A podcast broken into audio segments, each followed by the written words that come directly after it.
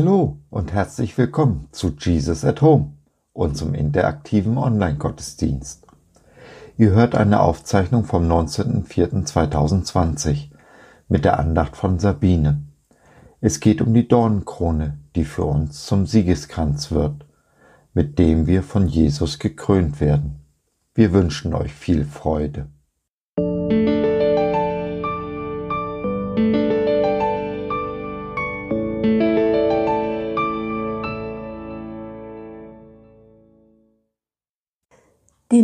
Anstoß für die heutige Andacht gab für mich das Nachdenken über die Seuche, die unser aller Leben seit Wochen prägt und noch eine ganze Weile weiter beeinflussen wird. Aber keine Angst, ich werde nicht Mutmaßungen darüber anstellen, ob diese Pandemie einen Sinn hat, woher sie kommt und wozu sie gut sein könnte.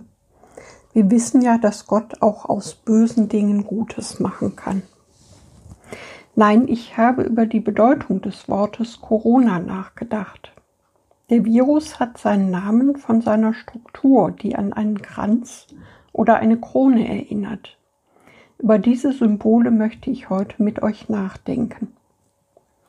Ostern liegt gerade hinter uns. Vermutlich hat niemand von uns diese Tage Jesu verbracht wie in diesem Jahr. Aber die Stille der Tage bot in meinen Augen auch die Möglichkeit, den Kern des Festes neu zu erfassen und es bewusster zu erleben. Ich möchte mit euch zwei Dinge und ihre Bedeutung für uns und unser Leben in den Blick nehmen. Die Dornenkrone, die Königskrone.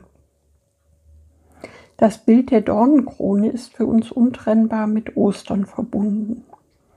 Der Sohn des Höchsten wurde zum Spott damit gekrönt, als er vor seiner Kreuzigung gefoltert wurde. Mein Mann Josef hatte in den vergangenen Wochen mehrere Andachten zu Ostern geschrieben. Zwei Kerngedanken waren dabei. Jesus wurde geboren, um für uns zu sterben, und er starb, damit wir leben können.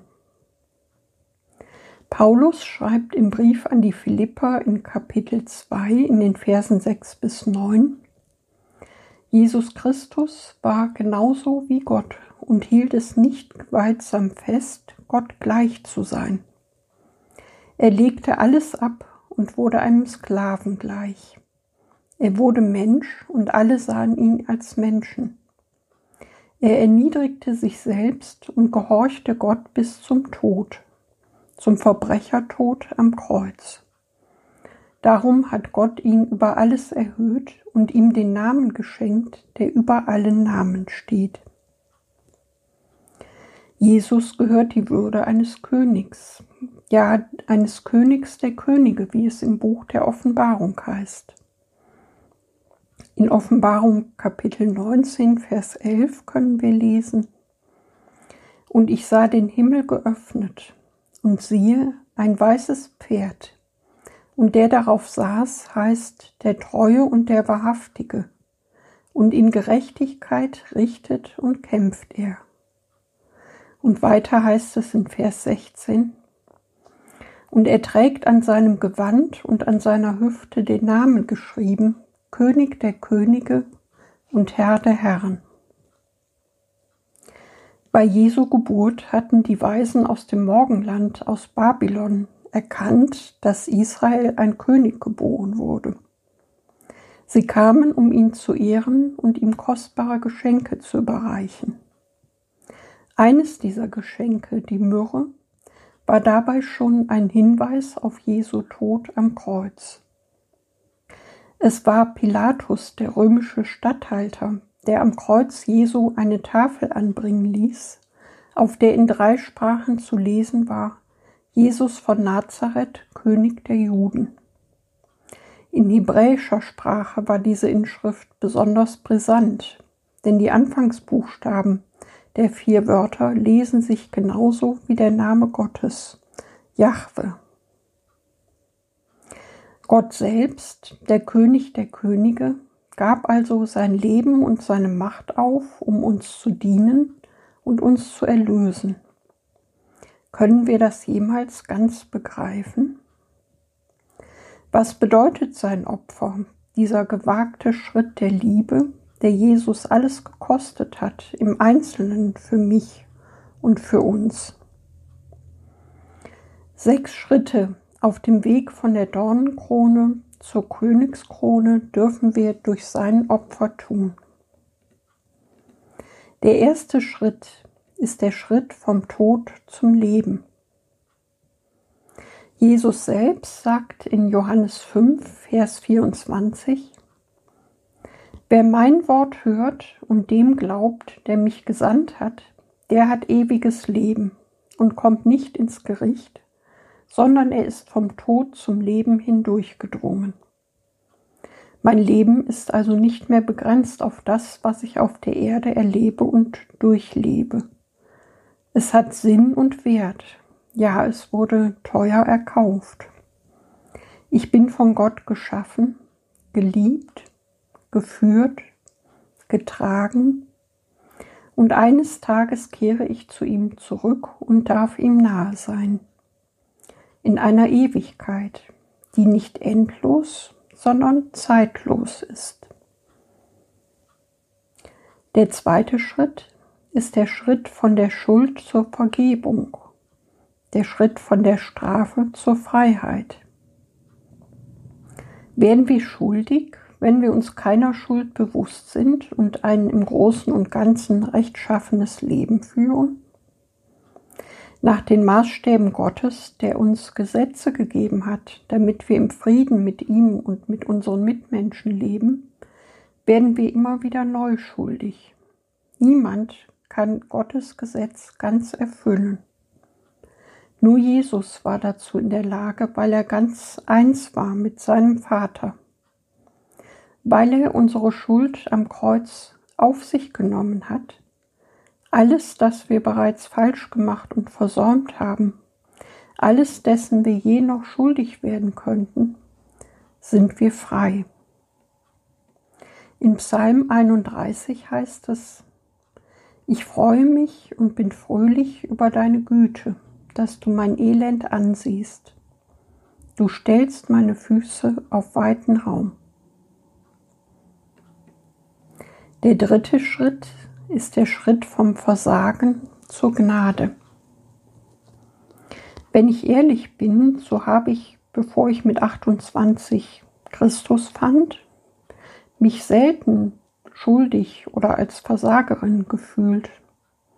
Weit öfter habe ich mich als Opfer empfunden von Geschehnissen oder von Schicksalsschlägen. Heute, nach vielen Jahren mit Jesus, brauche ich seine Gnade nötiger als je zuvor. Ich habe in vielen Bereichen meines Lebens versagt, immer wieder. Dass ich die Schuld, die ich auf mich geladen habe, nicht tragen muss, dass mir vergeben ist, kann ich heute ganz anders wahrnehmen als damals.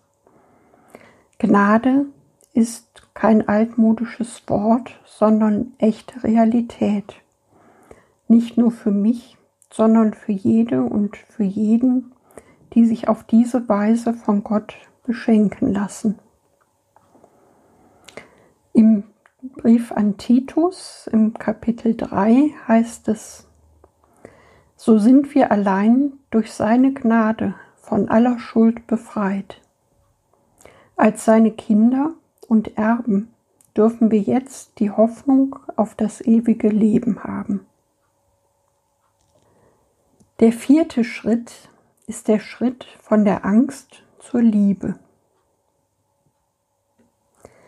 Im Brief von Paulus an die Römer im Kapitel 8, in den Versen 38 und folgende heißt es,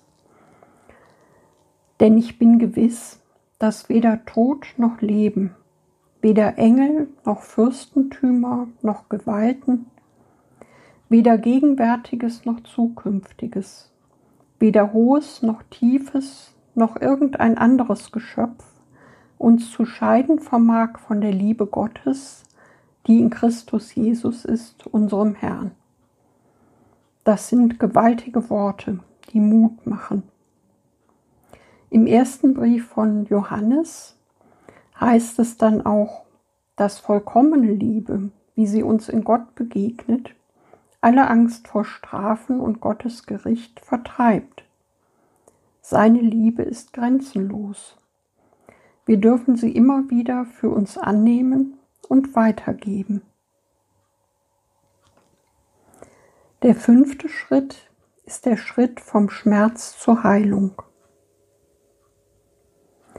Im Psalm 147, Vers 3 heißt es, Er heilt, die zerbrochenen Herzen sind und lindert ihre Schmerzen. Viele von uns, auch mein Mann und ich, sind mit äußeren und inneren Verletzungen zu Gott gekommen. Ich zum Beispiel habe gedacht, dass mein Hang zum Grübeln und meine Neigung zur Traurigkeit einfach weg sein würden, wenn ich durch Jesus ein neuer Mensch geworden bin. Bei manchen Wunden braucht die Heilung aber viel Zeit, Geduld, Gebete und manchmal auch professionelle Unterstützung. Dennoch habe ich im Lauf der Jahre auch Heilungswunder erleben dürfen, die mir oder anderen geschehen sind. Die Erinnerung daran vertieft das Vertrauen zu Jesus als unserem Arzt und macht Mut in schwierigen Zeiten wie diesen. Der sechste Schritt ist der Schritt von der Trauer zum Jubel. In Jeremia 31, Vers 13 lesen wir, Die Mädchen tanzen im Reigen, die jungen Männer und die Alten feiern miteinander. Denn ich verwandle ihre Trauer in Freude, ich tröste sie und mache sie wieder froh nach all ihrem Leid. Manchmal komme ich mir vor wie die Jünger auf dem Weg nach Emmaus. Sie haben gehört, dass Jesus auferstanden ist, aber sie können es nicht glauben. Sie erinnern sich an alles, was sie mit Jesus erlebt haben, aber sie haben keine Hoffnung für ihre Zukunft. Doch dann, wie aus dem Nichts, tritt Jesus zu ihnen. Er spricht mit ihnen, er ermahnt und lehrt sie und macht sie wieder froh. Selbst als er sie später am Abend genauso plötzlich wieder verlässt, bleibt ihre Freude und macht sie so stark, dass sie mitten in der Nacht nach Jerusalem zurücklaufen und allen davon erzählen. Ich bin jetzt schon viele Jahre mit Jesus unterwegs. Eine schwere Depression hat mir im vergangenen Jahr manchmal den Blick darauf verstellt, dass Jesus immer noch an meiner Seite ist und einen guten Plan für mein Leben hat. Zur Konfirmation wurde mir damals der Vers 3 aus Psalm 23 zugesprochen. Er gibt mir neue Kraft. Er leitet mich auf sicheren Wegen und macht seinem Namen damit alle Ehre. Darauf kann ich mich verlassen, in jeder Lebenslage. In dem Lied Ich möchte, dass einer mit mir geht, aus dem evangelischen Gesangbuch heißt es, ich möchte, dass einer mit mir geht, der das Leben kennt, der mich versteht, der mich zu allen Zeiten kann geleiten. Und dieser Wunsch wird dann auch für schwere Zeiten ausgesprochen. In Vers 4 wird der Begleiter dann beim Namen genannt. Sie nennen ihn den Herrn Christ, der durch den Tod gegangen ist. Er will durch Leid und Freuden mich geleiten. Ich will, dass er auch mit mir geht. Wenn wir Gottes Geschenk annehmen und die weiteren Schritte unseres Lebens mit ihm gehen, ändert sich vieles. Wir sind Erben der Gnade und Gottes Kinder. Wir dürfen Gott Papa nennen. Wir sind Königskinder, Prinzen und Prinzessinnen. Die Dornenkrone hat uns das Recht erwirkt, selbst eine Königskrone zu erhalten. Gott sei Dank für seine Liebe. Ich möchte schließen mit einem Vers aus Jesaja 28. Der Tag wird kommen, an dem der Herr, der Herrscher der Welt, für die Überlebenden seines Volkes eine prachtvolle Krone sein wird, und ein schmückender Kranz. So, das war's für heute. Wir hoffen, ihr hattet Freude und konntet etwas mitnehmen. Wenn du beim nächsten Mal bei unserem interaktiven Online-Gottesdienst dabei sein möchtest, dann klick dich rein unter www.jesusathome.de. Ad dabei ausgeschrieben, also Jesus a t home.de. Hier hast du natürlich auch die Möglichkeit, mit uns in Kontakt zu treten. Für Fragen, Anregungen und oder Kritik. Wir freuen uns auf dich. Bis dahin, Sabine und Josef.